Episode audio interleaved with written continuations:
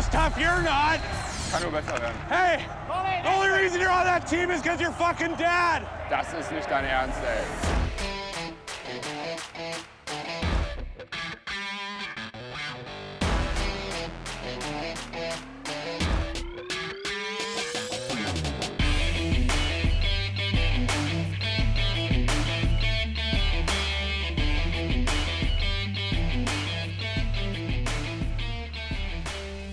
Der späte Dienstagabend, äh, kurz vor Viertel vor elf. Hier ist endlich mal wieder der Trash Talk mit einer regulären Folge in äh, besonderen, außergewöhnlichen Zeiten. Und am anderen Ende der Skype-Leitung begrüße ich wie immer den Daniel und den André. Schönen guten Abend. Guten Abend, hi. Guten Abend. Ja, erste Frage wie immer, wie ist es, wie geht's euch? Ja, wie geht's mir? Äh, natürlich erstmal gut weil uns hat Thema Corona jetzt bisher noch nicht äh, tangiert, weder persönlich noch im direkten Umfeld. Äh, das ist erstmal so die persönlich schöne Nachricht. Ähm, aber ansonsten, ähm, ja, die Zeiten im Moment sind sehr schwierig, äh, kennt man nicht. Ähm, Glaube ich, fesselt uns alle an zu Hause, wie wir es uns alle nicht wünschen. Und äh, ja, schwierig, schwierig äh, wirklich zu sagen, ist es gut, dass wir im Moment so leben dürfen? Ist es schlecht, dass wir im Moment so leben dürfen? Weil es gibt für alles im Moment sein Pro und Contra. Deswegen in Summe sage ich einfach, mir geht's gut und auch allen drumherum, die ich so kenne, denen geht's gut. Ja, da kann ich mich tatsächlich anschließen. Ich hatte in meinem äh, Bekanntenkreis einen Fall, einen Corona-Fall. Ähm, mein äh, sehr geschätzter Ex-Azubi äh, aus, aus meinen Zeiten, in denen ich in Essen gearbeitet habe, äh, der sagt aber, bis auf ein Kratzen im Hals und einen komplett äh, abhandengekommenen Geschmackssinn wurde davon jetzt nicht irgendwie beeinträchtigt, was mich sehr freut. Ähm, dass es halt auch so ausgehen kann und ansonsten bin ich eigentlich bei dem, was Daniel sagt. Ähm, mal, auch ich habe tatsächlich heute ein Gespräch geführt, wo, wo, wo jemand auch gesagt hat, wir können uns glücklich schätzen mit dem Wetter, das könnte deutlich schlechter sein, weil wenn jetzt November wäre und es regnen würde, das wird, glaube ich, nochmal mehr aufs Gemüt schlagen. Ähm, wir können uns glücklich schätzen, dass unser Gesundheitssystem zu einem der besten der Welt zählt, nach wie vor. Äh, wir können uns glücklich schätzen, dass doch relativ viele Leute sehr vernünftig mit dem Thema umgehen und äh, nicht draußen rumrennen, auch wenn ich immer wieder diverse Idioten sehe, äh, wenn ich mal alleine einen meiner Jogging-Streifzüge tätige durch die Gegend. Äh, wenn ich da Leute oder Gruppen sehe, Vierer, Fünfer, Sechser Gruppen, die sich da zusammen Bierchen gönnen. Äh, ja, aber trotzdem, deswegen auch uns geht es sehr gut. Wir haben das Osterwochenende vornehmlich äh, auf dem Balkon verbracht, mit einem Bierchen, mit einem Grill. Deswegen, also es, also wenn das Quarantäne ist, dann äh, es, es geht schlimmer. Wobei heute ist mal kurz das, ähm, das PlayStation Network von EA Sports zusammengebrochen und da muss ich schon überlegen. Äh, was ich dann in den nächsten Tagen mache, wenn es so bleibt. Aber nee, ähm, Spaß beiseite. Ich, uns geht's gut und äh, das darf gerne so bleiben. Und ich blicke positiv in die nächsten Wochen und eventuell Monate, wenn es weiter so bleibt, ähm, dass wir auch das bewältigen können. Milan, wie ist es bei euch? Also gesundheitlich auch in der Familie alles gut, alle bisher verschont geblieben zum Glück. Ähm, ja, beruflich halt etwas eingeschränkt im Moment aufgrund äh, von Kurzarbeit, aber auch das ist äh, handelbar irgendwie. Und ansonsten, ähm, wenn ich noch einmal Hallo, ich bin Pepper Woods hören muss, dann drehe ich hier, glaube ich, richtig durch. Das nur als kleinen Vorgriff für später. Äh, aber wie gesagt, alle gesund, das Wetter ist soweit gut, Dachterrasse passt, Garten passt und von daher alles nicht schön, aber könnte auch deutlich schlimmer sein. Irgendwo habe ich die Tage gelesen, wo ich auch nur gedacht habe, jo, Kajasa-Vergleich, aber stimmt schon. Ähm, wenn wir jetzt alle noch in zerbombten Häusern dazu leben müssten, wäre es, glaube ich, nochmal eine, eine ganze Ecke schlimmer. Ja, das, äh, also ja, tatsächlich auch, wenn man, wenn man mal in die Historie guckt, äh, so die, die letzten großen Seuchen, ich meine, wir hatten jetzt, glaube ich, äh, SARS vor, vor vielen Jahren, ähm, was aber, glaube ich, allein durch, dadurch, dass Social Media damals noch so verbreitet war, ähm, zwar als Bedrohung wahrgenommen worden ist, aber nicht so unmittelbar nah an einem dran war. Ähm, aber ansonsten, glaube ich, die, die spanische Grippe war das ähm, im frühen 20. Jahrhundert, äh, die ja auch, glaube ich, einen Stanley Cup hat dann äh, ausfallen lassen. Mhm. Äh, so, und dann gibt es tatsächlich so alle paar hundert Jahre mal in Europa so eine, so eine Seuche. Und äh, da können wir uns einfach über unseren technologischen und medizinischen Stand im Moment freuen. Also wir können uns da echt drüber freuen. Ja, würde ich auch so sagen. Und damit schieben wir das Thema erstmal ein bisschen weiter nach hinten und gucken auf den aktuellen Stand bei der DEG. Da sind ja die Playoffs abgesagt worden. Auch wenn einige Verrückte das Ganze auf der Playstation noch bis zum bitteren Ende durchspielen. Ja, ähm, sowas. Äh, keine Ahnung. Da soll es so einen komischen Podcast geben und so ein, so ein völlig durchgeknalltes Fanprojekt, die machen das wohl und blasen das richtig auf. Ähm, so mit, mit Übertragung bei YouTube und sowas alles. Eieiei. So, so absolute Nerds. Ähm, ja, bei der DEG haben wir bisher zwei bestätigte Abgänge, nämlich Matthias Niederberger, der nach Berlin geht, und Niklas Lucenius, der zurück nach Finnland geht. Äh, dafür kommt neu fürs Tor Mirko Pankowski aus äh, Heilbronn und für den Sturm Matthias Frohm aus Dänemark.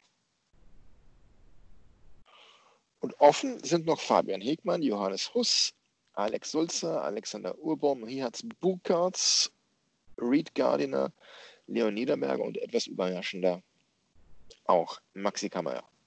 Was sagt er zu dem Kader? So bisher. André, möchtest du? Gerne. Ähm, also im Tor, ich meine, Matthias Niederberger muss man wenig zu sagen. Äh, bester Torwart der Liga. Das äh, ist, glaube ich, nicht nur ein Eindruck oder äh, irgendeiner, irgendeiner Fanlobby äh, in der Liga geschuldet, dass er sich diesen Titel geholt hat. Das ist einfach so. Also wenn ich auch mal im Kopf durchgehe, ja, Justin, Justin Pogge hat äh, für Berlin ein sensationelles Spiel in Düsseldorf hingelegt gegen uns, aber das war auch die einzige Torwartleistung überhaupt und das war halt ein einziger Eindruck, an den ich mich in der ganzen Saison erinnern kann, wo ich sage, okay, ähm, da hat der gegnerischen Mannschaft gerade mal der Torwart den Hintern gerettet oder den das Spiel sogar gewonnen. Ähm, das hat Matthias Niederberger deutlich öfter getan, wenn wir auf unsere Tore gucken, die ja doch äh, eher im Mittelfeld der Liga zu finden sind hinsichtlich der Anzahl, dann hat Matthias Niederberger einen ganz, ganz großen Anteil an diesem fünften Platz. Ähm, und umso schwieriger, äh, umso schwerer wiegt sein Abgang jetzt. Ähm, Berlin wird ganz genau wissen, warum die sich den geholt haben. Ich könnte mir vorstellen, dass noch mehr Vereine an dem dran waren. Ähm, vielleicht möchte sich Matthias Niederberger in Berlin beweisen, nachdem es beim ersten Anlauf nicht geklappt hat. Ähm, ich kann ihm tatsächlich nur danken für seine Dienste. Äh, ich glaube, er hätte deutlich früher die Möglichkeit gehabt, vielleicht nochmal nach Nordamerika zu gehen oder, ähm, oder vor Ablauf des regulären Vertrages äh, den, den Verein zu wechseln. Er hat hier Wort gehalten, hat seinen Vertrag erfüllt und ähm, vielleicht ist es ja nur ein Auf Wiedersehen äh, und kein äh, Tschüss. Ähm, deswegen Ansonsten Mirko Pankowski, ich habe ihn bewusst nicht spielen sehen, sage ich ganz ehrlich. Ähm, die Zahlen in Heilbronn sind relativ solide. Und wo man sich umgehört hat in der Fachpresse oder, äh, oder was Fans schreiben, äh, er zum einen Kerl zu sein und zum anderen auch der Torwart. Und mit diesem, äh, ich will es mal vorsichtig Berliner Modell nennen, die Berliner sind ja auch mit zwei sehr jungen Torhütern in die letzte Saison gestartet, plus Sebastian Dahm. Ähm, mit diesem Berliner Modell kannst du natürlich richtig auf die Schnauze fangen. Dafür kannst du dir vielleicht noch einen Ausländer-Torwart holen. Ähm, also einen Torwart, der eine Ausländerlizenz kostet, holen. ähm, ja, oder du bist mit diesem Modell so erfolgreich, hast vielleicht zwei Torhüter, die jeweils äh, gut Hälfte spielen. Vielleicht setzt sich auch einer durch, kann ja auch sein äh, als Nummer eins. Also das Modell bietet für mich viele, viele Chancen und eigentlich ein recht überschaubares, sowohl finanzielles als auch spielerisches Risiko, weil im Zweifelsfall kostet dich das fünf, sechs, sieben, acht Spiele und dann weißt du alles klar, wir brauchen einen neuen Torwart. Deswegen sehe ich das relativ entspannt. Ähm, zur Verteidigung. Ich würde ehrlich gesagt Sulza noch mal gerne sehen. Ich könnte mir vorstellen, dass jemand mit seiner Erfahrung äh, junge Torhüter hervorragend unterstützen kann. Ähm, wenn, es, wenn es das Geld und die Gelegenheit hergibt, würde ich ihn gerne noch mal im DEG-Trikot sehen, ein Jahr, vielleicht auch zwei, wenn sein Körper mitmacht. Ähm, aber das ist tatsächlich auch für mich die Voraussetzung dafür, dass, dafür, dass wir ihn nochmal sehen. Ähm, Im Sturm der Abgang von äh, Lucenius äh, ist wohl tatsächlich dem geschuldet, dass er wohl bei einem anderen Verein im Wort stand, wie man hört. Ähm, auch da hoffe ich, dass es ein Auf Wiedersehen ist und nicht unbedingt für immer. Der Typ hat mir richtig gut gefallen in den Spielen, die er für uns gemacht hat. Ist genau der Spielertyp gewesen, den wir in den Playoffs gebraucht hätten. Ähm, zu Matthias Frohm, ja, du bist nicht, du hast nicht ohne Grund mit 22 Jahren 190 äh, Spiele in der ersten und zweiten schwedischen Liga gemacht und dabei, ich glaube, immer noch 60 Scorerpunkte gemacht. Schweden ist eine der anspruchsvollsten Ligen. Ähm, nicht umsonst war, glaube ich, ein Marcel Müller dort äh, in der Zeit, wo es unklar war, ob es in Nordamerika weitergeht oder nicht. Ähm, einfach weil die schwedische Liga so spielerisch stark ist, dass sie als Sprungbrett für die, für die ähm, NHL gilt. Und wie gesagt, wenn du, da, wenn du da mit vier Jahren im Seniorenbereich 180 Partien gemacht hast, ähm, dann bist du erfahren für dein Alter, ähnlich wie Johannes Johannessen. Ähm, und dann hast du eine gewisse Qualität. Und ich könnte mir vorstellen, wenn der Junge jetzt bei uns mit ein bisschen mehr Eiszeit ausgestattet wird, ähm, dass der auch seine 40, 50 Punkte in Düsseldorf macht. Aber ähm, ich habe ihn bewusst noch nicht gesehen. Dafür wäre eigentlich eine WM sehr gut gewesen jetzt. Ähm, ja, aber die können wir uns ja auch sauer einkochen. Die findet jetzt auch nicht statt.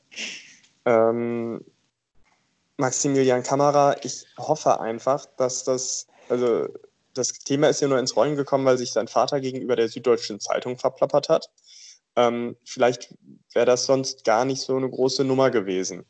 Ähm, ich hoffe einfach, dass der Junge äh, Vertrag, keine Ahnung, mit steigenden Bezügen, mit reduzierten Bezügen, keine Ahnung, bei uns unterschreibt und bleibt, weil er für uns, äh, das hat man gesehen, äh, im Laufe der Saison zu einem immer wichtigeren Spieler geworden ist. Hat einen Game Winner in Köln gemacht, ähm, hat wichtige, hat, hat im Powerplay ähm, immer mal wieder eine wichtige Rolle eingenommen, hat erste Reihe gespielt. Er ist für mich auch ein ganz klarer erste Reihe Spieler.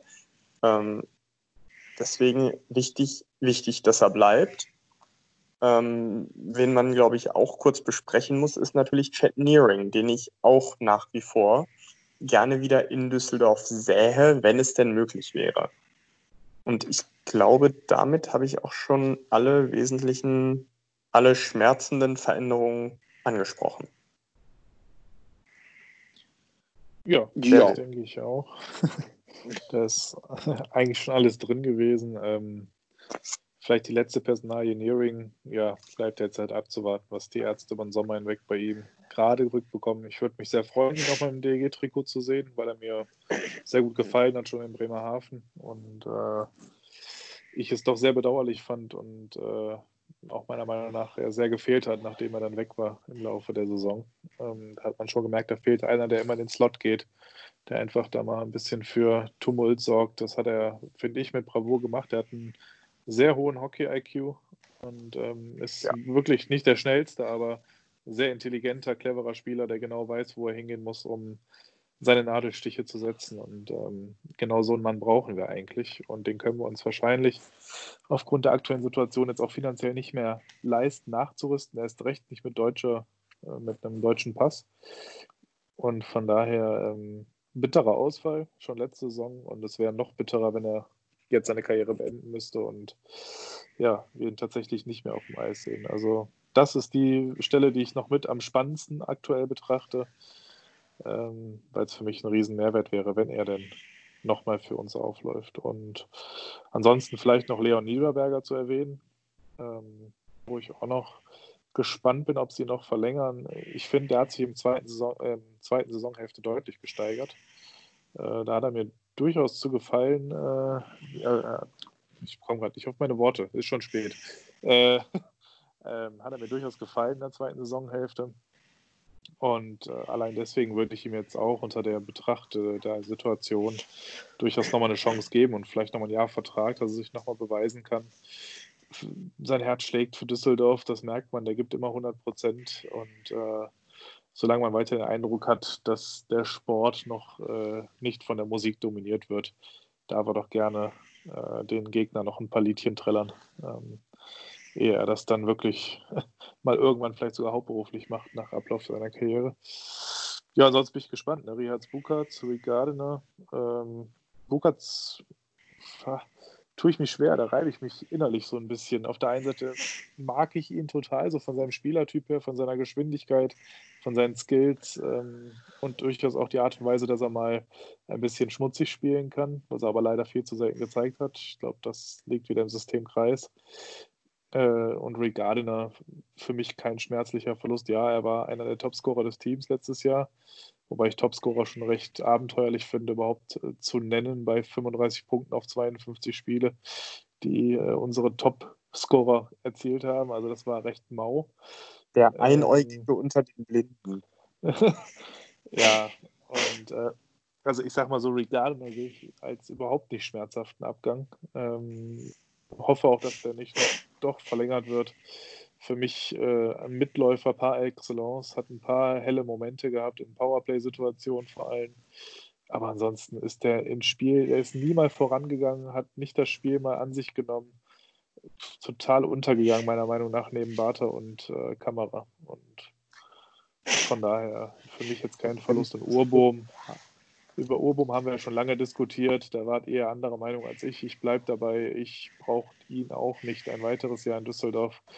Äh, wenn es jetzt natürlich preis-leistungstechnisch aufgrund der aktuellen Situation sich nochmal alles verändert, könnte er nochmal eine Alternative werden, aber ähm, hat mich nicht überzeugt und von daher könnte ich den Abgang auch nachvollziehen.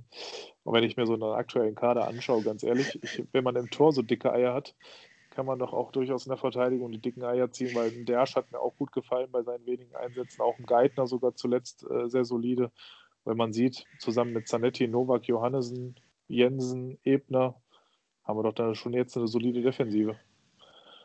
Ähm, von daher, ja, ich bin eigentlich vom bisherigen Kader, muss ich sagen, angetan. Es verändert sich ja gar nicht so viel. Und ich muss sagen, ich hoffe und freue mich auf einen potenziellen Saisonstart, der dann irgendwann mal kommt. Wenn er denn dann kommt, ja. Überraschend fand ich die Vertragsverlängerung von Niklas Jensen in Bezug auf die Vertragslänge. Drei Jahre direkt. Ähm, einerseits natürlich positiv, dass man scheinbar der Meinung ist, so lange Planungssicherheit zu haben bei der DEG. Andererseits weiß ich nicht, ob man sich ähm, so einen Gefallen tut mit so einem langen Vertrag. Ähm, aber ich spekuliere jetzt mal, dass es so eine ähnliche Nummer ist wie mit Andi Jenike in Iserlohn, dass man gesagt hat, komm, wir geben dir einen längeren Vertrag, dafür gehst du äh, beim, ja, beim, beim Jahresgehalt ein bisschen weiter runter. Auch eine Idee. Solange es kein 10-Jahres-Vertrag ist wie bei Pieter in Krefeld. ja, das wäre, darüber Witze zu machen, jetzt wäre Pieter los. Das wäre ähm, ganz schön Pieter weil es Pieter schmeckt. Ähm ja, Bukatz wird übrigens nach Iserlohn gerüchtet. Von daher, oh. könnte, von daher könnte ich mir durchaus vorstellen, dass Matthias Fromm so ein bisschen der jüngere Bukatz-Ersatz ist. Äh, wissen, die Iserlohner, wissen die Iserlohner, dass äh, Richard Bukatz keinen deutschen Pass hat? Noch. Ich würde sagen, kriegen wir schnell organisiert. Ja, aber Maxi Kammer haben wir ja darüber gesprochen, dass sich der, der äh, Axel da ein bisschen verplappert hat bei der SZ und da dann verkündet hat, dass äh, die DEG die Vertragsoption gekündigt hat, was dann, wie man so hört, unter anderem Red Bull München auf den Plan gerufen hat.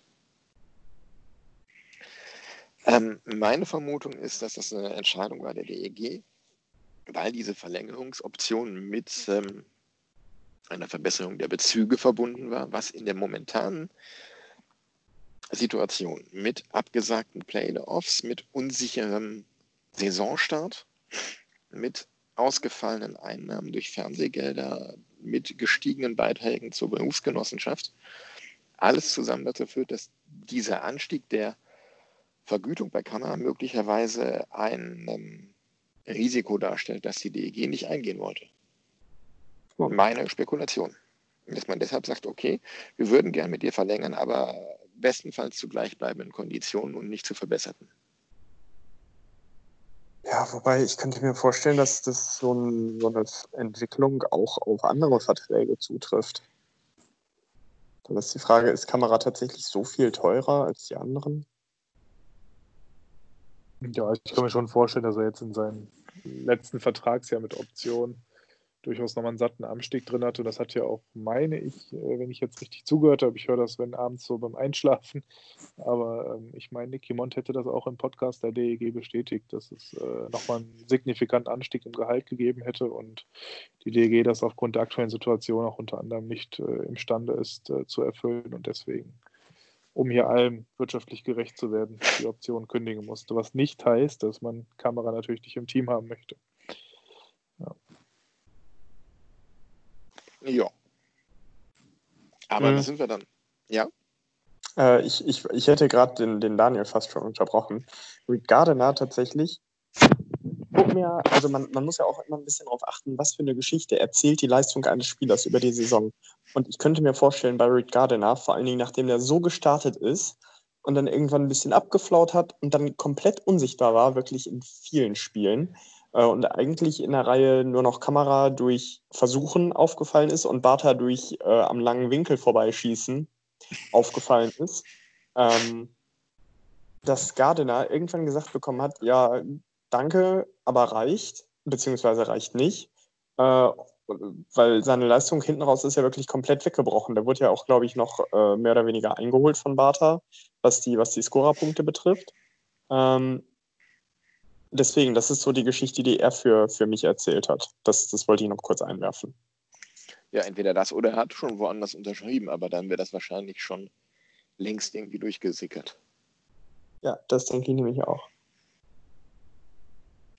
Ja, aber wir haben es gerade angesprochen beim Maxi Kamera, ähm, die Situation rund um äh, das Coronavirus belastet nicht nur das Eishockey, auch den Sport in ganz Deutschland. Und ähm, äh, ja, die meisten großen Ligen pausieren oder haben wie die DL abgebrochen. Äh, teilweise wird diskutiert, ob man Lizenzierungsverfahren aufweicht, dass die Vereine ähm, Schulden möglicherweise über einen Planinsolvenzverfahren abbauen können und trotzdem die Lizenz behalten und solche Geschichten. Ähm, und ich stelle jetzt mal ganz provokant die Frage in den Raum. Die Saison 2021, wann startet die? In der DL? Ähm, also ich möchte einer groben von viel Halbwissen beziehungsweise eher Viertelwissen geprägten Kürzung äh, genau das vorwegnehmen, dass ich, ich ich weiß viel zu wenig. Ich bin alles andere als ein Virologe. Ähm, das, also es kann tatsächlich sein, man, man hört ja Verschiedenes. Man hört, äh, Saison fällt komplett aus ich könnte mir vorstellen, dass die Saison, ähm, dass einige Saisons im November anfangen. Ähm, aber das ist einfach nur eine grobe mathematische Spielerei ähm, von einer verlangsamten äh, Neuansteckungsrate ausgehend, äh, zusammen mit dem Faktor, wie viele Leute sind wir hier, sprich, wie lange braucht es, bis wir Herdenimmunität haben, und ähm, das, das sollte so im Herbst erreicht sein. Ja, und ich könnte mir vorstellen, dass dann auch unser aller Leben inklusive des Sports wieder einen normalen Weg geht. Ich sehe tatsächlich auch äh, jetzt mal über den Eishockey-Tellerrand hinausblickend die Formel-1-Saison für sehr stark gefährdet. Ähm, das Ende der Bundesliga-Saison oder Bundesliga überhaupt, wenn als Geisterspiele. Ähm, und Eishockey sehe ich vorher nicht. Ich sehe zum Beispiel auch ähm, die Global Series der NHL komplett in Gefahr. Ähm, ja, und damit, also die, das, was, was wir vorhin, glaube ich, in unserer Gruppe diskutiert haben, ist ja die Frage, ähm, wie sehr trifft das die DEL-Vereine? Und dann geht es ja wieder um diese, um diese DEL- Verträge, die ja teilweise angeblich nur von, ich glaube, August bis April gelten. Und äh, die Verträge, auf die das zutrifft, ähm, die sind ja deutlich weniger davon betroffen, weil da zahlt einfach der Staat das Arbeitslosengehalt und das ist es dann. Mhm. ähm, ich muss sagen, ähm, ich rechne nicht damit, dass wir in diesem Jahr noch Eishockey sehen werden. Ich rechne, wenn überhaupt, mit einer extrem verkürzten Saison frühestens ab Januar. Im besten Fall. Im allerbesten Fall. Äh, in der DL, weil ähm, ah, du kannst halt im Eishockey, wir haben es jetzt mit den Playoffs schon diskutiert, du kannst ähm, ähm, Geisterspieler rechnen sich einfach nicht. Weil da ein viel zu hoher Kostenaufwand hintersteckt, der allein durch die Fernseheinnahmen nicht gedeckt wird. Und ähm, das heißt, du kannst ja regulär anfangen und ich glaube nicht, dass wir im November schon so weit haben, so weit sind, dass wir hier in Deutschland eine Herdenimmunität haben. Das sehe ich längst nicht so. Einzige Hoffnung wäre, dass irgendwie durch einen puren Zufall äh, irgendeine Firma jetzt äh, ähm, ein, ein hochwirksames Medikament oder einen, einen hochwirksamen Impfstoff äh, findet, ohne es eigentlich so gewollt zu haben, der dann gleichzeitig auch noch schnell massenverfügbar hergestellt werden kann und äh, zudem sicher ist und so gut wie keine Nebenwirkungen hat. Ähm, daran glaube ich aber nicht. Daher denke ich, dass wir dieses Jahr keinen Eishockey mehr sehen werden. Ja, ich bin ach, total zwiegespalten. Eigentlich, wie André es eingangs sagte, man kann es eigentlich gar nicht richtig einschätzen. Alles, was man jetzt hier sagt, ist natürlich hochspekulativ. Ich behaupte auch, irgendwas zwischen September und Saison findet gar nicht statt. Ähm, sprich alles. Ich glaube persönlich, äh, wenn man jetzt auch viel schon hört, vielleicht machen Schulen und Kitas normal wieder auf zum Ende der Sommerferien. Das wäre dann ja so 20. August oder sowas rum, meine ich, um den Dreh. Ähm, dann kann man vielleicht ja überlegen, gut, wenn dann auch die Mannschaften vielleicht das erste Mal in Mannschaftsstärke anfangen könnten zu trainieren, weil wenn Schulen und alles wieder aufmachen, dann sind wir wieder fast im Normalzustand, weil sonst kannst du nicht alle wieder aufeinander loslassen. Ähm, dann müssen, müssen noch wieder die, die Mannschaften zu sich finden, ein bisschen trainieren können. Das heißt, Mitte September halte ich für total utopisch. Äh, Anfang Oktober schwierig, vielleicht so Mitte Oktober oder wie du es sagtest, André, Anfang November könnte ich mir das durchaus auch vorstellen. Ja.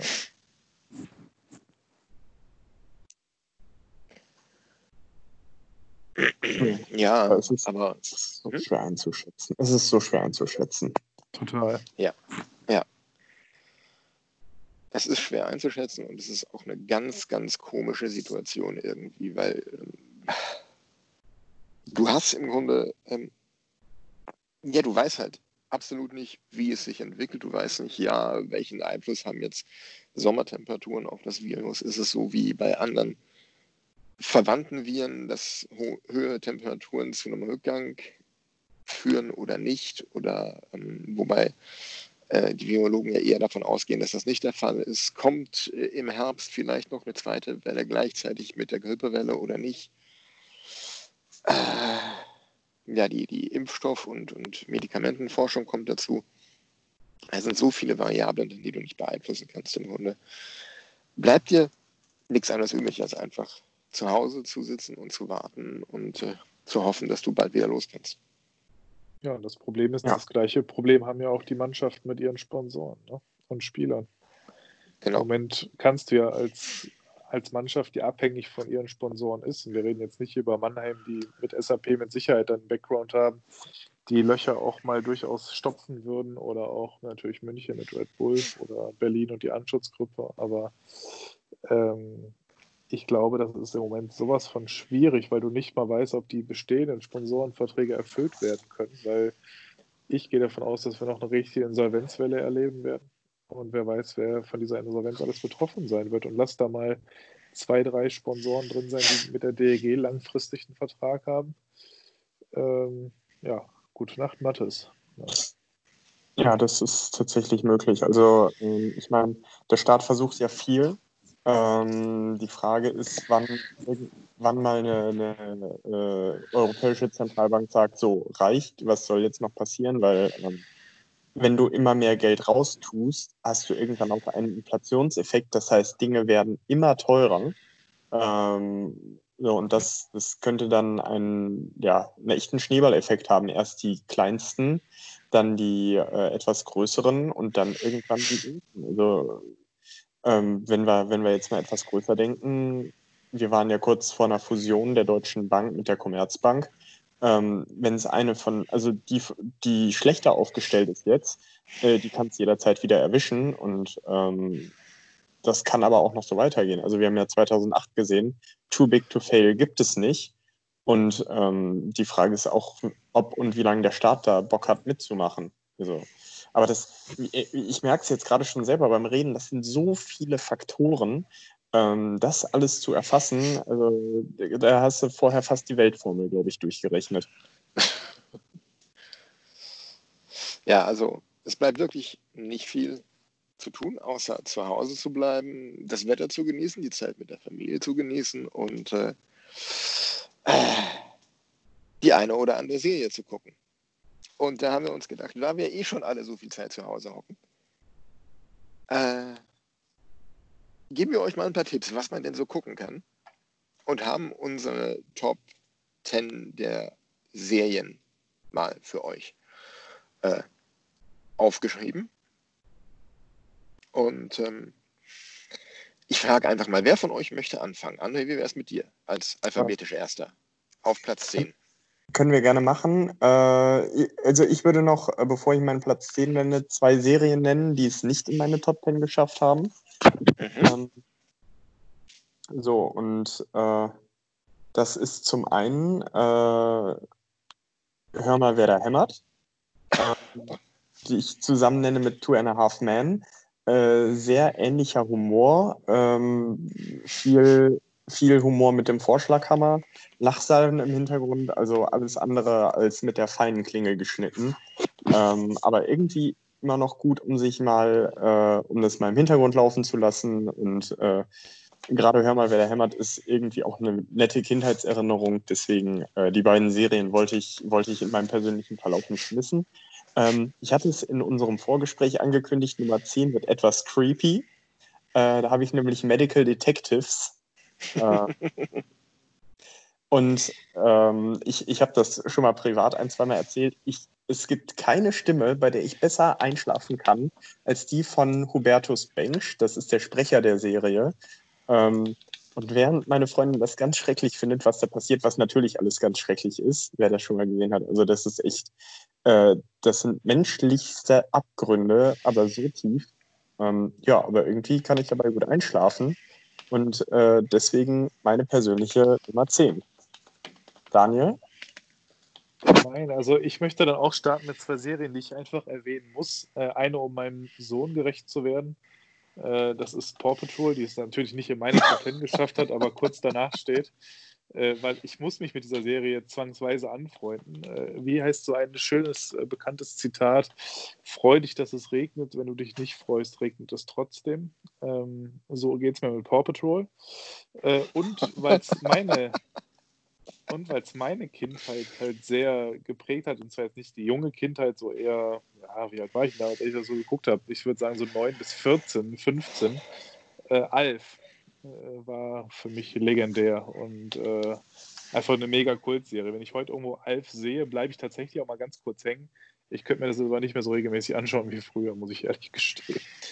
Ähm, und jetzt zu meiner Platz 10 äh, ist bei mir tatsächlich eine Folge, die es bei dir ganz knapp verfehlt hat, nämlich Two and a Half Men. Braucht man, glaube ich, nicht viel zu, zu sagen. Two and a Half Men habe ich in meiner Liste, die ja, wie ihr wisst, 25 umfasst, also in meiner Extended List, ähm, habe ich Two and a Half Men gar nicht drin. Ich, wie geht das denn? Charlie Harper. Ja, ja aber Char also das Geile ist ja, Charlie Sheen spielt sich da einfach selber. Ähm, ja, aber das, aber macht das, das so grandios. das tut David Duchovny in Californication aber auch. Und die Serie fehlt bei mir auch. Ja, das, wobei das, das konnte ich mir irgendwie nicht so antun, Californication. Ich habe damit angefangen, aber Ähm, die erste Folge irgendwie weckt da sehr hohe Erwartungen und dann passiert irgendwie ganz lange nichts. Ähm, äh, die die äh, Natasha Mac, ich weiß gerade nicht, wie sie heißt, die auch in dem Film Ronin mitspielt, die Iren, äh, haut da schauspielerisch richtig einen raus. Ja, David Duchovny ist halt nur er selbst. Ähm, ja, deswegen, da, das Ding konnte ich irgendwann nicht mehr weiter gucken. Aber erzähl du erstmal. Ja, genau. Ähm, ja, ich habe auch zwei äh, Serien aus der Reihe. Einmal ähm, eine Serie, die wir bei uns immer so an Feiertagen gucken, also an, an langen Feiertagswochenenden, bei, bei eher schlechterem Wetter, weil es so eine echte viel good Serie ist, mit so ein bisschen Drama, mit Liebe und ein bisschen Intrige und Geplänkel und aber insgesamt alles so was richtig schön gemütliches. Die Nämlich, Lindenstraße. Nein. nein, Downton Abbey. Oh. oh very oh. British. Äh, very, very British. Sehr schöne Serie. Nur zu empfehlen. Wunderbarer britischer Humor mit, ähm, wie heißt die Schauspielerin, die Professor McGonagall gespielt hat, in einer Paraderolle. Einfach großartige Serie. Macht richtig gute Laune und ähm, echt schön anzugucken. Und die andere Serie, die es nicht in meine Top Ten geschafft hat, die ich aber trotzdem nennen möchte, ist Game of Thrones. Die, ja.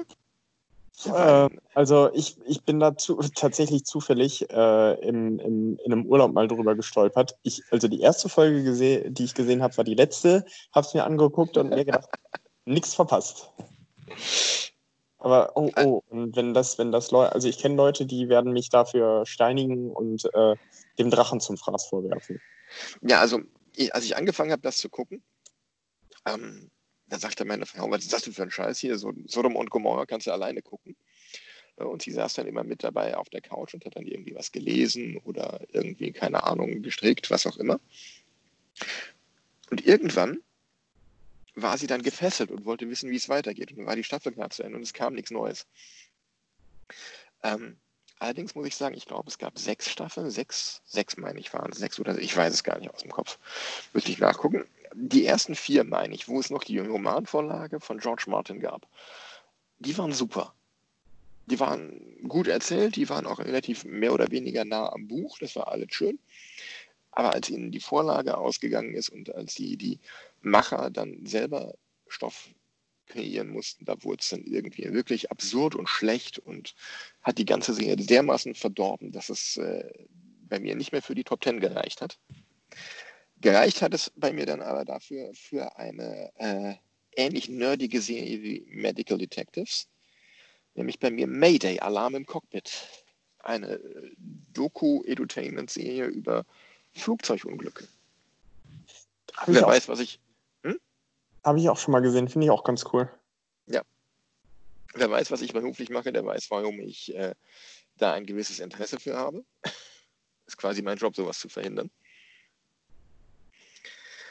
Äh, ja, ähm, ganz gut gemacht, spannend erklärt. Ähm, ähm, ich glaube, die ersten Folgen, die ich gesehen habe, waren über ein Flugunglück auf Teneriffa, ein Zusammenstoß von zwei 747 und einmal irgendwas in, in Mailand oder so, in, auf einem der Mailänder Flughäfen. Ganz faszinierend, was man dabei so Flugunfallermittlungen alles herausfinden kann, ist echt. Ich würde trotzdem jederzeit. Ich habe sie alle gesehen. Ich liebe diese Serie. Ja. Mayday. Ja. Und äh, obwohl ich in dieser Branche arbeite und obwohl ich weiß, was da Flug, an Flughäfen teilweise passiert und auch diese Serie kenne, würde ich jedes Mal wieder äh, mit einem relativ sicheren Gefühl in ein Flugzeug steigen. Wobei, ähm, kommt auch immer auf die Airline an.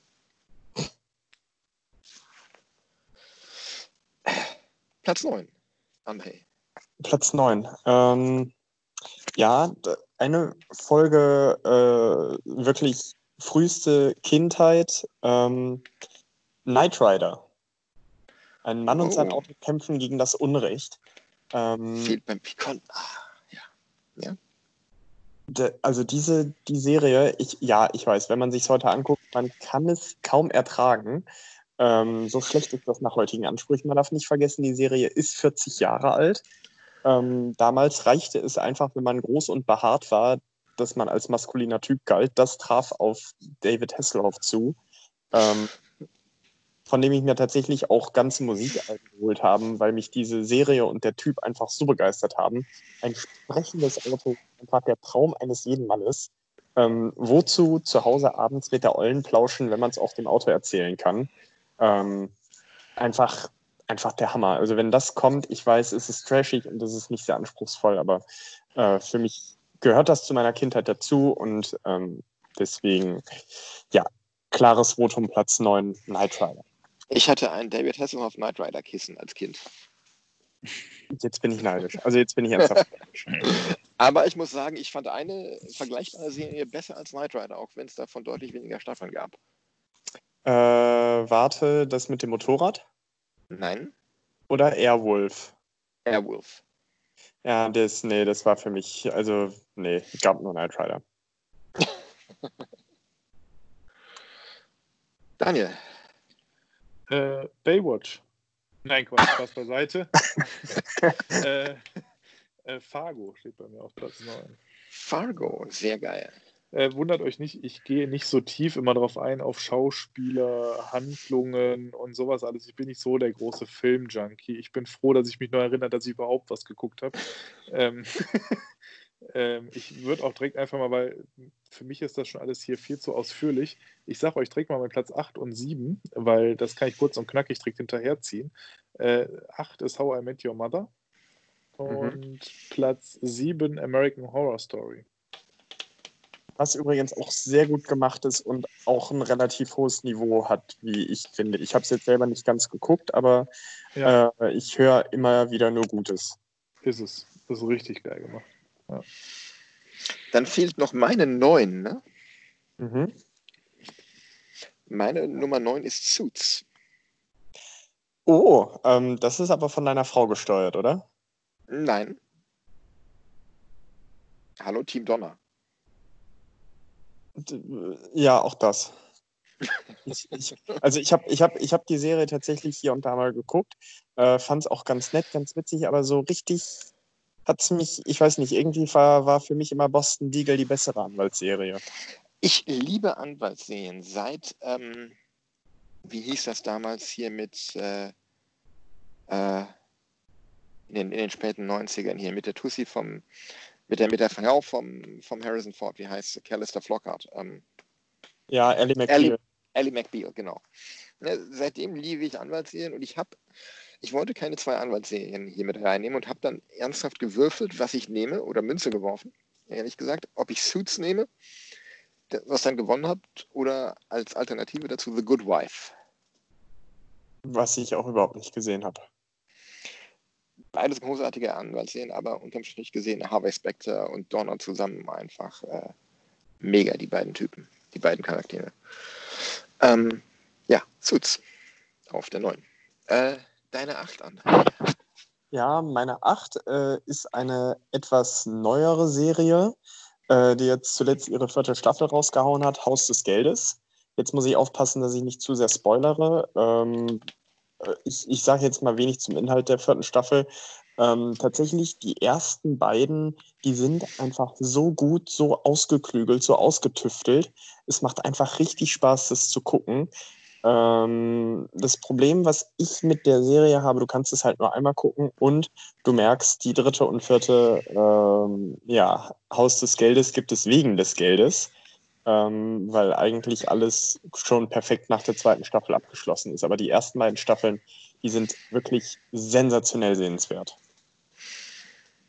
Haben wir mal angefangen, aber aus irgendeinem Grund nicht weitergeguckt. Ich weiß gar nicht mehr warum. Gut. Möchtest du dann auch gleich, äh, ach nee, meine Acht. Meine Acht, ne? Daniel ist, äh, stimmt, Dein- Daniel ist an acht raus. Daniels Acht. Daniels Acht war How I Met Your Mother. Meine Acht ist äh, auch etwas Modernes, äh, nämlich Designated Survivor. Mm, ähm, und das hat mir ein Freund ein bisschen versaut. Ähm, er hat mit mir, er hat mich das Spiel spielen lassen. Zähl mit, wie oft er äh, eine künstlerische, eine künstlerische Pause macht, der Präsident und äh, seine Brille absetzt oder aufsetzt. Selber, ne? Also ja, ich, ich, ich verstehe dann, wo du, wo du herkommst mit der Serie, weil das echt relativ interessant ist mal. Ähm, das Problem, was ich mit der Serie habe, es ist irgendwann zu ähnlich. Da ist die erste Staffel brutal gut. Äh, ich verstehe, dass es, glaube ich, von ABC nach der zweiten nicht verlängert worden ist. Und jetzt, Mhm. jetzt läuft es aber bei Netflix, meine ich. Genau. Genau, drei Staffeln hat es inzwischen. So, äh, deines Nummer 7 war American Horror Story. Mhm. Was hast du denn da? Ähm, ich habe auf der 7, äh, da bin ich vorhin, weil ich äh, angeblich relativ kurzfristig meine Liste gemacht habe, ähm, habe ich Stromberg. Ähm, ja, ich glaube, da muss man, muss man nicht viel zu sagen. Äh, wenn man mal im Büro gearbeitet hat, wo, wo ich ja jeden Tag mehr oder weniger arbeite, ähm, dann, dann weiß man, wie nah das manchmal an der Realität ist, erschreckenderweise. Äh, Stromberg hat es nicht höher geschafft, weil mir der Fremdscham manchmal etwas zu groß ist und weil mir die Charaktere wirklich etwas zu sehr beschränkt ähm, auf ihre auf ja auf ihre Art sind. Ähm, das, das bremst das für mich manchmal etwas künstlich aus. Mhm. Habe ich, glaube ich, nie, habe ich nie gesehen, Stromberg, muss ich sagen.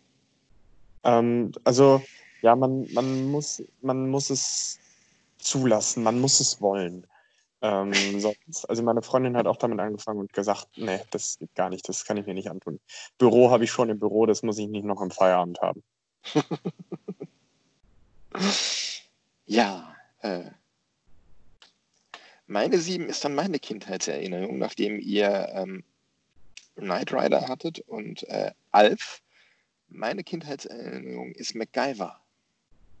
Uh, äh, ja, da kann ich auch eine Geschichte zu raushauen. Ich habe äh, irgendwann mal alleine, ich glaube, meine Mutter war gerade in der Küche, ähm, eine Vorschau zu MacGyver gesehen und da ist irgendwas explodiert und ich war zwei Jahre alt und habe angefangen zu schreien, wie von der Tarantel gestochen. Ich war so erschrocken, ähm, dass MacGyver, glaube ich, nicht, also das hat meine Mutter gemieden wie der Teufel das Weihwasser, dass das irgendwie auf dem Fernsehen Also ich fand die Serie super geil. Ich finde sie auch heute noch großartig. Richard Dean Anderson. Ähm, ja, als, äh, keine Ahnung, was er von Beruf ist, externer Berater oder was auch immer, der dann da mit dem berühmten Kaugummi und der Büroklammer äh, die Bombe bastelt und mit dem Schokoriegel den Säuretank abdichtet. Das ist einfach äh, absolut absurd und irgendwie großartig. Ich liebe es. Ich liebe es wirklich sehr. Und ähm, MacGyver ist Kanadier und spielt Eishockey. Mehr muss man eigentlich nicht wissen. Ah, deswegen. Ja, äh, Richard Dean Anderson hat übrigens auch seinen eigenen Eintrag in, bei, bei äh, Elite Prospects, wie übrigens auch ähm, Keanu Reeves und ähm, wie heißt er? Hier der Schauspieler, der Joey Tribbiani spielt von Friends. Äh, Matt LeBlanc? Genau. Oh, das war nur geraten. Das ist der einzige, den ich von Friends kenne. Ja, so viel also zu Schauspielern bei Elite Prospects. Äh, die sechs. Daniel, du darfst mal wieder was. Die sechs bei mir The Purge. Das ist eine Serie auf Amazon Prime, lief die jetzt zuletzt. Ähm, ich mag generell die Purge-Filme, muss ich sagen, auch alle sehr gerne. Ähm, gibt da fast keinen, den ich so richtig schlecht fand. Äh, ich mag dieses Thema einfach mit dieser Säuberungsnacht. Und die Folge zahlt da, oder die Serie zahlt da voll drauf ein. Richtig gut gemacht, wie ich finde. Ähm, warte jetzt gerade auf Staffel 3. Zwei Staffeln sind vorbei.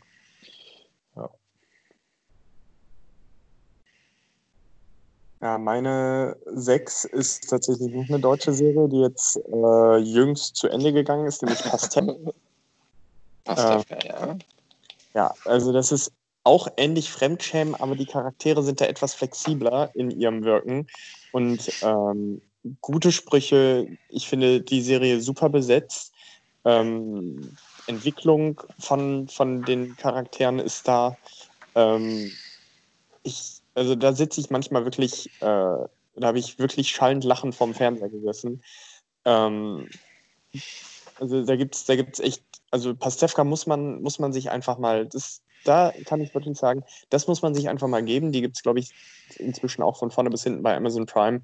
Da weiß man auch relativ schnell, so nach zwei, drei, vier Folgen, ob das was für einen ist. Ist tatsächlich auch ähm, familienfreundlich. Also äh, da wird nicht die ganze Zeit blank gezogen und äh, irgendwie Fäkalhumor gelebt, sondern äh, das, ist, das ist mehr so ein Loriot-mäßiger Humor, doch eine, ähm, ja, das, das ist nicht so auf den ersten, auf den ersten Blick, ähm, auf den ersten Blick sichtbar. Das ist, das ist schon ein bisschen durchdachter. Mhm. Dann kommen wir in die äh, Top 5. Das war jetzt Soll ich mal anfangen? sechs? Also meine 6. Meine 6 ist Criminal Minds. Ah. Weil ähm, Klassiker. ich, Klassiker, ich mag so Crime-Serien, ich mag die Charaktere dort und ich finde, äh, die Autoren rauchen das ganz harte Zeug da in der Serie. Also was die da sich zum Teil aus den Fingern saugen, ist äh, teilweise echt erschreckend bestialisch und äh, total durchgeknallt und äh, äh, ja, ähm, geile Serie. Okay. Daniels 5. Dein Ich glaube, äh, Milan, du wolltest doch Top 5 anfangen, hast du gesagt. Gut, dann fange ich mit den fünf an und bei den, da kommt die nächste Crime-Serie bei mir, nämlich äh, Castle. Wird vielleicht nicht jeder kennen, ist eine Serie ähm, mit äh, Nathan Fillion, den man vielleicht kennt aus äh, Firefly. Ähm, er spielt einen ähm, Schriftsteller, einen Bestseller-Autor, der so ein bisschen Schreibblockade hat, nachdem er seinen Hauptdarsteller hat sterben lassen und dann äh, über Beziehungen kommt er dazu, dass er eine Detektivin beim New Yorker bei der New Yorker Polizei begleiten darf und die wird dann seine Muse. Und das geht dann über acht oder neun Staffeln und ist sehr, sehr unterhaltsam und witzig gemacht. Kann ich nur empfehlen und ich habe selten eine Serie gesehen, bei der das Merchandising so durchdacht ist, weil ähm, im Laufe dieser Staffeln, ich glaube in jeder Staffel oder so, schreibt er jeweils ein Buch, ähm, wo die Hauptdarstellerin von eben dieser äh, Detective inspiriert ist. Und diese Bücher kann man kaufen. Ich habe davon zwei hier im, im Bücherregal stehen. Und ähm, es ist wirklich sehr, sehr äh, durchdacht und amüsant zu lesen, auch vor allem, wenn dann Anspielungen aus der Serie im Buch auftauchen und umgekehrt. Und äh, das ist echt gut gemacht. Hm. Mal eine Idee. Ist bisher, aber läuft auch relativ regelmäßig noch im Fernsehen, ne? Ja, genau, genau. Ist also echt, äh, echt gut und locker nebenbei zu gucken. Ist nichts, wo man viel äh, mitdenken muss. Es ist eher was zum ein bisschen mitknobeln, ein bisschen mitschmunzeln, weil diese Reiberei zwischen unkonventionellem Autor, der dann da sich irgendwie eine schusssichere Weste beschafft, wo dann äh, Writer, also Autor draufsteht, wenn er mit zum Einsatz fährt und sowas. Das ist höchst unterhaltsam, wirklich. So, was haben wir da? Wir, das war, du hast jetzt die Top 5 eröffnet, ne? Genau, genau. Ähm, dann möchte ich mal meinen nachlegen. Ähm, es überrascht mich tatsächlich selber, weil ich die Serie auch sehr gern geguckt habe, dass die nicht höher gerankt ist. Das ist Dr. House. Ähm, habe ich, Hab ich also, der. Wie konnte ich Ja. das denn vergessen? Alter! hast du nicht mal in, deiner, 25 in deinen 25? Habe ich nicht mal in meinen 25, nein. Ähm, ich würde sagen, Was Hugh Laurie. geht denn? ähm, Hugh Laurie, der, eigentlich aus der britischen Comedy kommt, äh, dann in den 2000ern so ein bisschen ähm, unter ferner Liefen war, äh, dann wirklich in seiner Paraderolle. Ähm, ja, das Schema, das ist natürlich immer dasselbe. Äh, Dr. House lässt den Patienten fast dreimal sterben, bevor er dann äh, durch, durch einen zufällig fallen gelassenen Satz von einer, von einer bekannten Person die Lösung findet. Ähm, aber die Sätze, die Logik, ähm, das Faktenwissen, was da drin steckt, ähm, und ich finde auch der, der Umgang der Charaktere miteinander ähm, macht es eigentlich ganz gut, ganz gut guckbar. Ähm, ja, da muss ich aber auch ehrlich sagen, und das trifft auf viele meiner Serien zu, muss man Bock drauf haben, muss man der Typ für sein. Und ich verstehe auch, wenn Dr. House nicht jedermanns Sache ist. Ja, der Humor ist teilweise auch sehr, sehr schwarz und gewöhnungsbedürftig. Aber ich habe es echt sehr, sehr gerne geguckt, immer wieder. Und jetzt ist mir auch eingefallen, warum ich die Serie nicht mehr auf dem Schirm habe. Ich habe zu lange die Pre-Game-Show der DEG nicht mehr gesehen, die mich dann äh, mit Baba O'Reilly immer wieder daran erinnert hat. Dann, Die, fünf bei mir können wir kurz machen. Das ist bei mir Stromberg, den wir eben schon mal ausführlich thematisiert hatten. Ähm, von daher, Milan, deine Nummer vier. Meine Nummer vier ist äh, eine BBC-Serie mit dem großartigen Benedict Cumberbatch, nämlich Sherlock. Ja, die ist, kommt bei mir auch noch mal. Bei mir auch.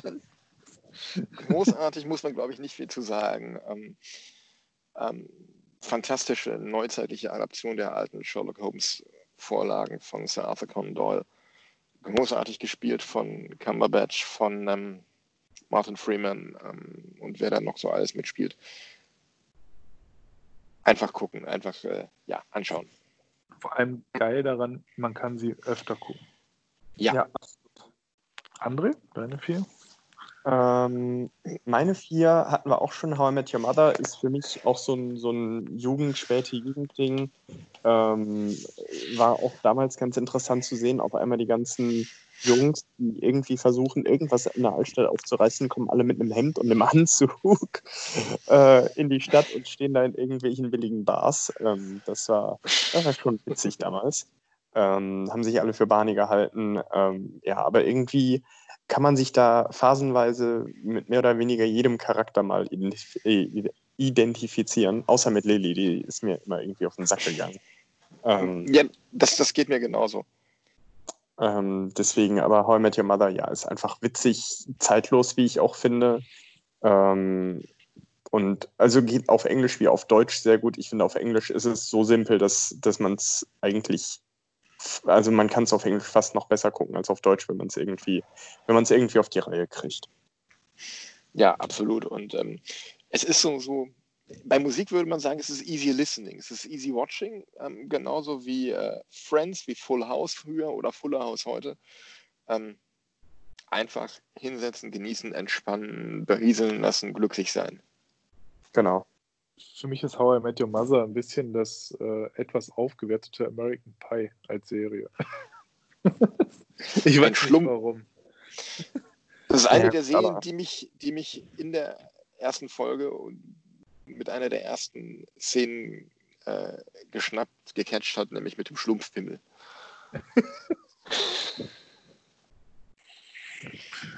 Ähm, meine vier ist Brooklyn 99. Cool. Oh! Ähm, Fun Fact: In Brooklyn 99 spielt ein ehemaliger Spieler von Ryan Fire mit. Aha. Ja, ich finde die einfach mega gut. Die ist so lustig. Da kommt eine Abfolge an Witzen, wo du lachen kannst und Sprüchen, die einfach so geil sind. Äh, Ist, ich weiß nicht, der Inhalt ist mir fast schon egal. Ich gucke es eigentlich nur, weil ich die Sprüche und die Folge, wie schnell die kommen.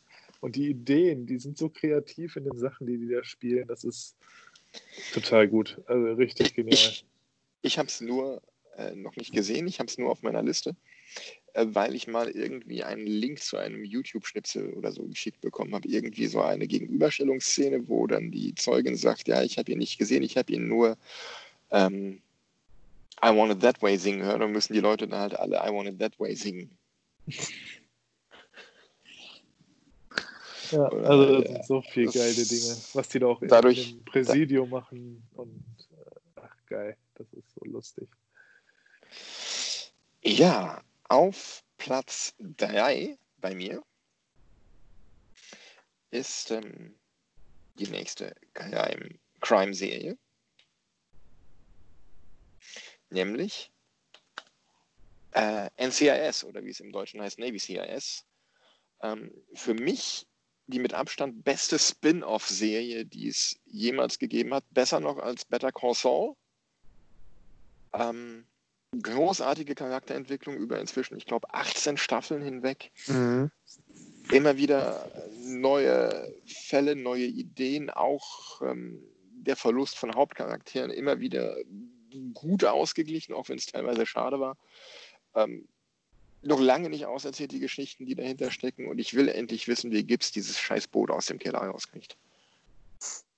Ja, das ist also, äh, da, also das Witzige ist, wenn man da alle paar Jahre mal reinschaltet, ja, man sieht, der eine ist ein bisschen in die Richtung gegangen, der andere ein bisschen in die Richtung. Das Boot ist einfach immer da. Das Boot ist Ja. seit 100 Jahren in diesem Dreckskeller.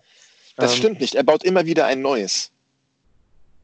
Ja, ja, Ja, halt, wenn du es halt, genau. wenn du es halt alle paar Jahre guckst, dann ist da immer dieses Boot im Keller.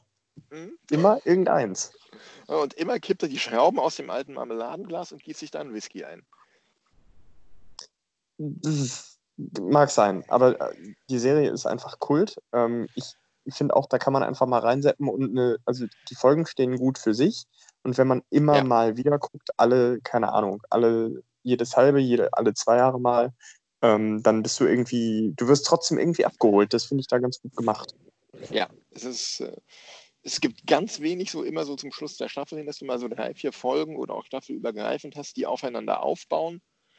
Aber ansonsten ist es äh, halt eine klassische Episodenserie in diesem, diesem Navy-Umfeld und es ist einfach gut gemacht, gut erzählt, mit tollen Sprüchen. Ich liebe diese, diese Gibbs Rules und äh, ich habe die Witze, ich habe die, die Art von Tony Dinoso gemocht. Ich mochte diesen, diese, diesen Gibbs-Lab, diese Kopfnüsse, Kopfnüsse, die er verteilt hat, diese, diese äh, äh, pubertären Neckereien zwischen Dinoso und McGee. Also für mich eine der, der verdient eine der drei besten Serien überhaupt. Und äh, wie gesagt, ein super Spin-off von Jack damals, falls sich jemand erinnert.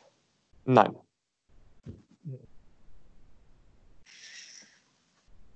Ach doch, warte mal, Jack im Auftrag der Ehre. Die Militäranwälte, genau. Das war Was? die, die Serie, die angeknüpft hat quasi auf den großen Erfolg dieses Films mit, Mit Tom Jack Nicholson. Cruise. Genau. Eine Frage der Ehre. Ha, mein Gott. Film- und Fernsehhistorie. Kinder, ihr könnt hier noch was lernen. Bleibt dran. Ja. Ja, genau. Weil der Film so erfolgreich hat, gab es dann irgendwann diese Serie. Jack im Auftrag der Ehre, genau. Und davon gab es dann dieses Spin-off NCIS. Mein Gott. Ja. Ähm, So das, war jetzt, zusammen. deine- das war jetzt Dann deine meine Nummer. Nummer drei. Okay, Daniel, wo warst du? Ich hatte auch Nummer 4 genannt zuletzt. Deswegen wäre ich jetzt dann Okay. auch bei 3. Dann hau mal raus. Das ist bei mir You, du wirst mich lieben. Ähm, klingt erstmal nach total dem Kitsch-Film oder Kitsch-Serie.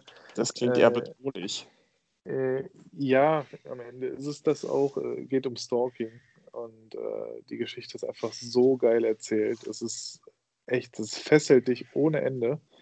Es ist hammermäßig überraschend. Also am Anfang denkst du wirklich, es wird so eine Kitsch-Serie, weil es so ein bisschen, ja, so eine hübsche Frau und der Mann hinterher und so, weißt du, denkst, oh Gott, was, was gucke ich jetzt hier? Weil ich auch vorher nicht gelesen hatte, muss ich gestehen, weil ich das mitgeguckt habe. Äh, meine Frau hat sich das ausgesucht. Und ich muss sagen, ab Folge 2 war ich Feuer und Flamme und wollte am liebsten die ganze Staffel wegsaugen, die erste und danach auch die zweite. Im Moment wartet man auch hier auf die dritte, äh, die aber erst Anfang nächsten Jahres kommen soll. Aber kann ich wirklich jedem nur empfehlen. Richtig gut gemacht. Also ein richtig geiler Stalking-Film. Oder Stalking-Serie.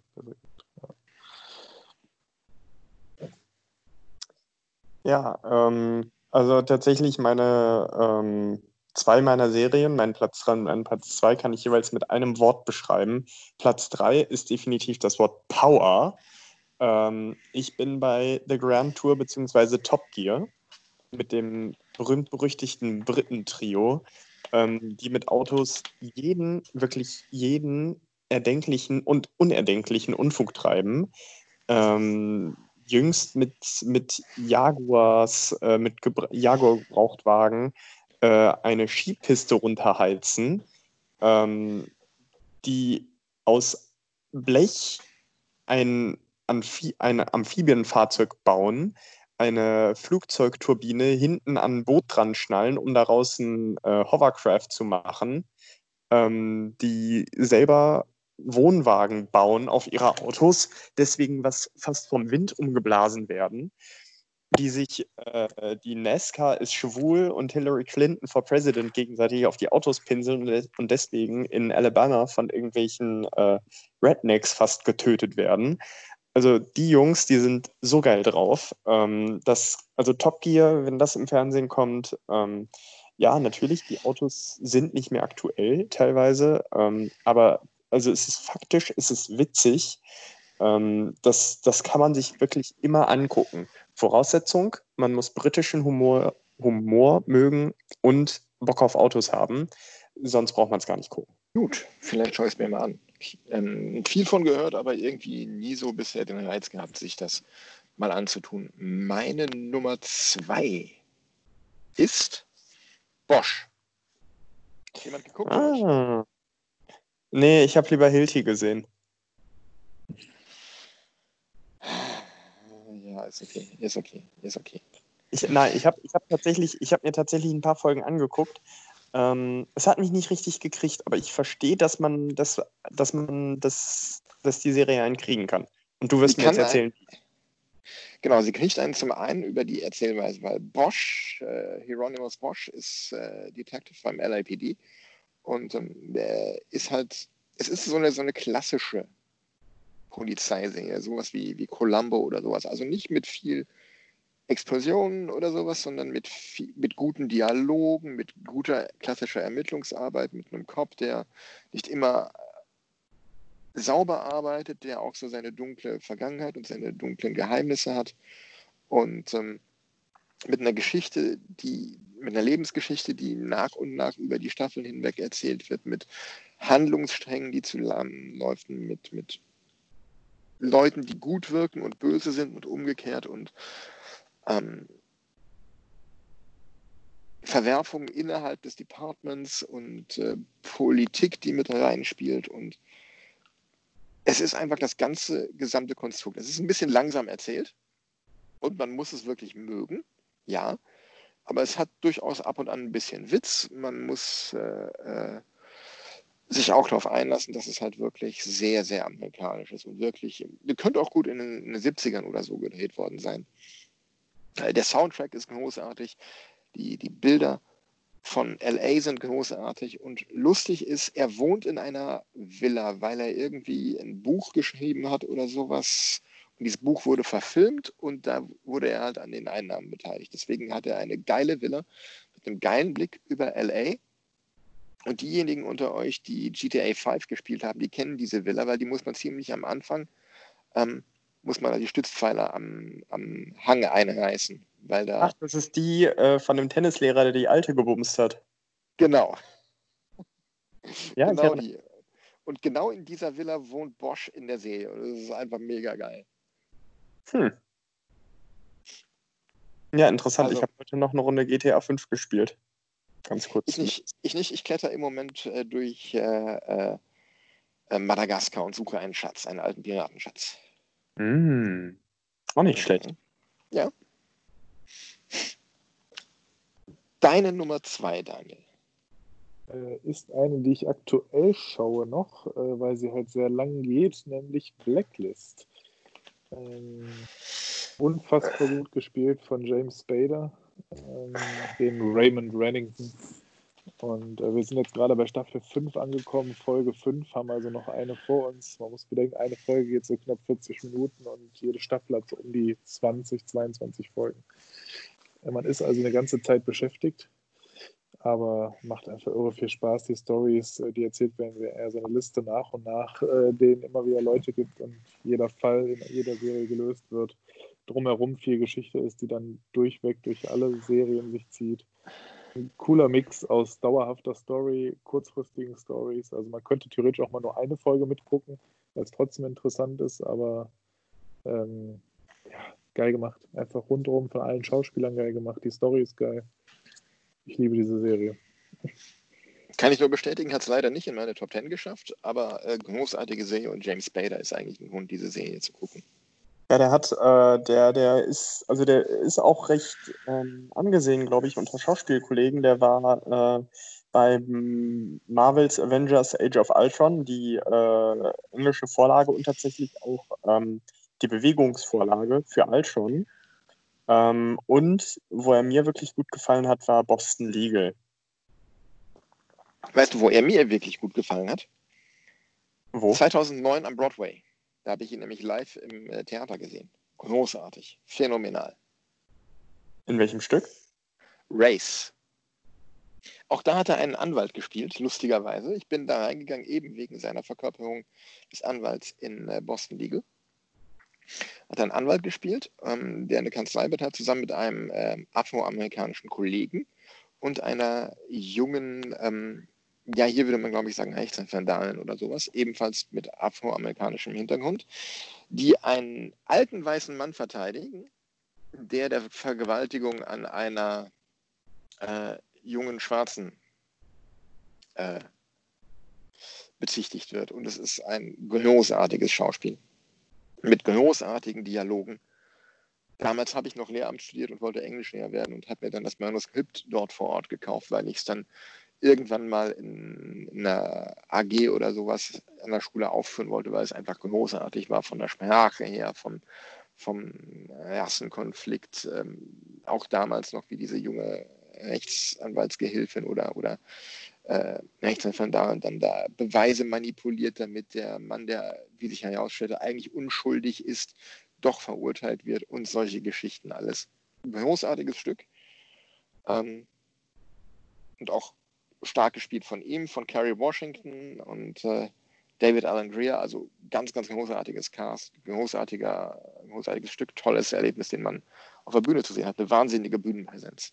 Ja, wahrscheinlich dann deswegen auch, äh, also ich meine, selbst wenn man, wenn man, ich, ich gehe jetzt mal zurück zu meiner etwas geringwertigeren Erfahrung, ähm, wenn man sich den Altron anguckt, wie der sich bewegen kann, der Mann, äh, der weiß halt genau, wie er sich wann zu bewegen hat und das macht schon viel aus, glaube ich.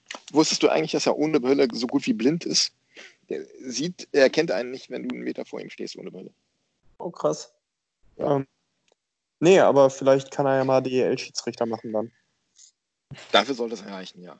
Okay, äh, das war jetzt deine zwei, ne? Ja. Daniels zwei war? The Blacklist. Ah, nee. dann. Meine zwei war Bosch. Ach ja. Ähm, bist du jetzt dran mit der zwei? Ja, genau. Äh, wieder nur ein Wort. Gegri. Ähm, meine zwei Family Guy. Ähm, Dauerbrenner, zu Recht. Ähm, auf Englisch wie auf Deutsch brutal gut, brutal lustig. Ähm, nimmt wirklich kein Blatt vor den Mund. Ähm, ist, ist gesellschaftskritisch, ähm, ist einfach bitter, bitter böse. Ähm, denen ist nichts heilig, da kriegt wirklich jeder sein Fett weg. Ähm, und man kann es sich halt wirklich Episode für Episode für Episode anschauen. Schaust du heute eine, schaust du zwei Jahre keine, schaust dann wieder eine. Das funktioniert für mich einfach immer. Ähm, ich bin vor allen Dingen auch überrascht, wie denen immer wieder Sachen einfallen, auf die einfach kein Mensch gekommen wäre, aber die so naheliegend sind. Ähm, also Family Guy ist der Hammer. Wenn, wenn ich die Chance habe, eine Folge zu sehen, dann tue ich das. Der scheint jo. nicht so die Erfahrung damit zu haben, oder? Nee, überhaupt nicht. Überhaupt Nein. nicht, muss ich sagen. Nee, gar nicht. So, damit kommen wir dann auch schon zur Nummer 1. Möchte jemand von euch anfangen oder soll ich? Ich kann ähm, anfangen, weil es meins unspektakulär hoch 10 ist. Das ist nämlich Sherlock, hatten wir schon. Deswegen, das ist kurz abgehandelt. Für mich die geilste ja. Serie, die ich bisher geguckt habe. Ähm, da schließe ich mich an. Ist tatsächlich auch bei mir auf Platz 1. Ähm, intelligent, ähm, witzig, direkt. Äh, eine Folge sind, glaube ich, das sind immer so, so, das sind so Fernsehfilme, ich glaube, eine Stunde 20. Ähm, es passt alles zusammen. Einfach geil. Martin, Martin Freeman, Freeman Cumberbatch. Äh, super Duo. Ich gucke mir den Benedict Cumberbatch sowieso sehr gerne an. Ähm, äh, ich finde ihn auch super besetzt als Doctor Strange. Ähm, der hätte auch gerne noch äh, in den letzten beiden Avenger-Spielen eine etwas größere Rolle haben dürfen. Ähm, deswegen, also die Serie geht auf Deutsch wie auf Englisch. Aber man muss natürlich ein bisschen dabei aufpassen. Ähm, also jetzt mal so fünf bis zehn Minuten wegschauen, dann, dann bist du halt raus. Ne? Ähm, ja. Deswegen, ja, auch meine klare Eins und äh, kann man auch alle paar Jahre nochmal anfangen. Und was viele Serien nicht geschafft haben, die haben ja, so sieht es zumindest aus, nach vier Staffeln wirklich konsequent Schluss gemacht, haben einen Rahmen geschaffen, ähm, der auch so nicht ausgeweitet werden muss und sollte. Und das ist genau richtig so. Wobei ich jetzt irgendwann die Tage gelesen habe, dass Staffel 5 noch kommen soll irgendwann. Ja, aber das, das sagen die auch jetzt seit keine Ahnung wie vielen Jahren. Deswegen. Ja. ja. Auf jeden Fall großartige Serie. Ähm, sind, glaube ich, zwölf Folgen, kann man sich auch ganz gemütlich so über Weihnachten oder so mal anschauen, wenn man sonst nichts zu tun hat, wenn man keine Familie zu Besuch hat oder irgendwo hin muss, dann gemütlich mit dem Wein und äh, einem lecker Essen auf die Couch und dann ab dafür. Ja. So, meine Nummer eins ist fast 20 Jahre alt. Ähm, war damals für mich ganz besonders begeisternd, weil es ein ganz normal, ganz neues Format an Serie war. Und ich sage jetzt auch nur ein Wort, nämlich verdammt. Da bin ich jetzt aber gespannt. Ich weiß nicht, ob ihr das jetzt hören könnt. Seid mal einmal ruhig. Ich muss mal kurz, ich halte jetzt mein Handy mal kurz ans Mikrofon, damit ihr was hört. Vielleicht.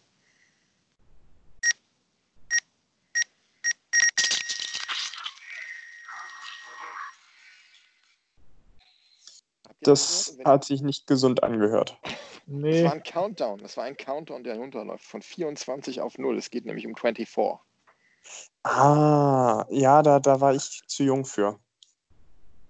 24 damals angelegt als Serie in Echtzeit.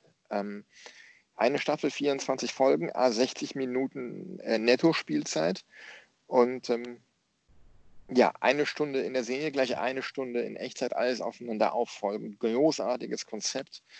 Äh, wie ich finde, großartig gespielt vom damals noch deutlich jüngeren Kiefer Sutherland.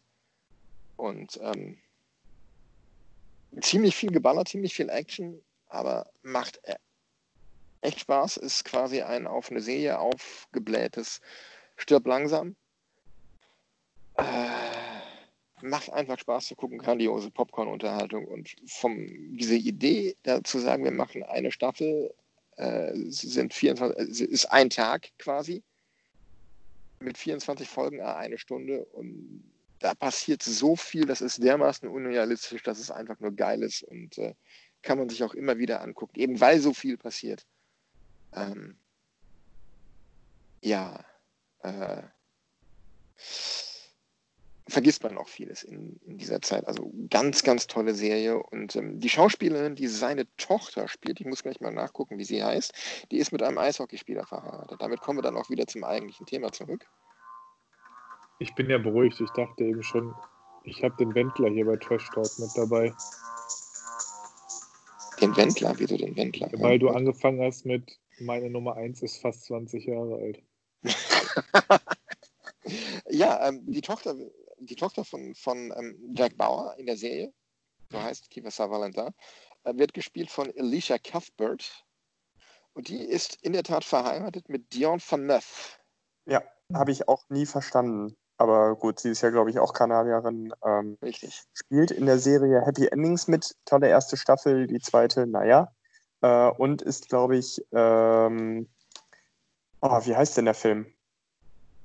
Mit ihr. Irgendwie das, das Mädchen von nebenan, aber das ist nicht der. Sie hat in einem ganz berühmten, also ganz berühmten Film mitgemacht. Ähm, House of Wax. nein. Jetzt muss ich mal kurz gucken, welcher, welcher The, Film das The Girl Next Door. Ja, genau, genau. Ja. Den meine ich. Ja, Die ist und daher kennt man sie. Und als ich dann gelesen habe, dass sie mit Dion Phaneuf, naja. Aber okay. Dion Van Neuf fällt mir nur dieses, dieses Video damals ein mit einem von den beiden Hutu-Zwillingen, wo äh, Van Neuf von Hutu äh, nach einem Check zum Fight stellen will und der sich dann beim Rückwärtsfahren, beim Handschuhe ausziehen, selber auf die Fresse legt, weil er über die eigenen Beine stolpert. Großartig, oder? Ich meine, es war so, oder, oder irgendwie, Hutu hat da irgendwas mit dem Schläger nachgeholfen, auf jeden Fall sieht es sehr lustig aus und der Kommentator kriegt auch, äh, lacht auch sehr, sehr lautstark drüber. Geile Szene. Ja, ähm, das waren unsere Top 10 plus 2 der äh, Lieblingsserien. Ich könnte noch viel mehr aufzählen, so Sachen wie House of Cards oder äh, Arrow oder, oder Luther. Aber ich hoffe, wir konnten euch so ein bisschen was an äh, Anregungen geben, was ihr in dieser Zeit der begrenzten Freizeitgestaltungsmöglichkeiten mit der Zeit anfangen könnt. Ähm, und damit sind wir bei unserer letzten Rubrik für heute. Berühmte letzte Worte. André. Ähm, berühmte letzte Worte. Ja. So Sachen wie aus unserer schwarzen Humorfolge, ähm, ist da Strom drauf oder sowas?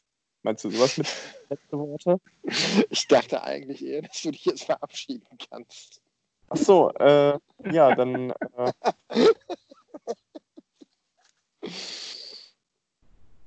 dann äh, ja, wünsche ich oder, oder sage ich jetzt allen unseren Zuhörern vielen Dank für die Geduld. Äh, der scheint noch nachzuhalten, der von gerade. Es ist spät, dann liegt's.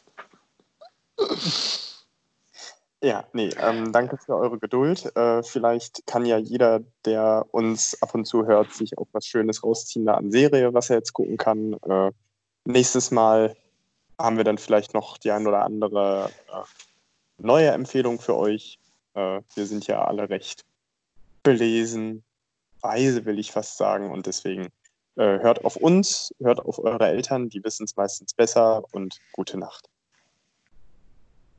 Ja, ich fasse mich kurz. Bleibt gesund, schlagt euch nicht die Köpfe ein und äh, bleibt auch bei uns dran und nutzt die Zeit, zu Hause zu sein, um fleißig die Kanäle von Trash Talk anzuschauen. Ja, da schließe ich mich an. Bleibt gesund, bleibt zu Hause. Äh, folgt uns. Wir haben noch so ein paar Ideen für den Sommer in Vorbereitung. Da kommt noch was auf uns zu, auf euch zu, auf uns und auf euch. Und ähm, bleibt einfach äh, äh, gespannt. Es wird interessant, es wird bestimmt auch sehr lustig noch mit uns. Äh, vielen Dank für heute. Wie immer, folgt uns bei Facebook, Twitter, Instagram, äh, Apple Podcasts, abonniert uns dort, abonniert uns bei Spotify, bei Soundcloud. Und ähm, ja, wenn ihr wollt, dann schickt uns noch mal eure Top 10 der Lieblingsserien. Es gibt unfassbar viele bestimmt noch, die wir vergessen haben. Und sagt uns auch, ob euch das gefallen hat. Ob wir jetzt in der Zeit, wo wir weniger Eishockey haben, sowas vielleicht öfter mit anderen Rubriken machen können, machen sollen. Vielleicht ähm, könnt ihr ja auch selber welche vorschlagen. Schreibt es in die Kommentare bei, bei Facebook, schreibt es uns äh, unter die Tweets, unter den Post bei Instagram, schickt uns eine Mail an hallo at trashtalk-podcast.de. Wie immer, am Ende bleibt gesund und PRD.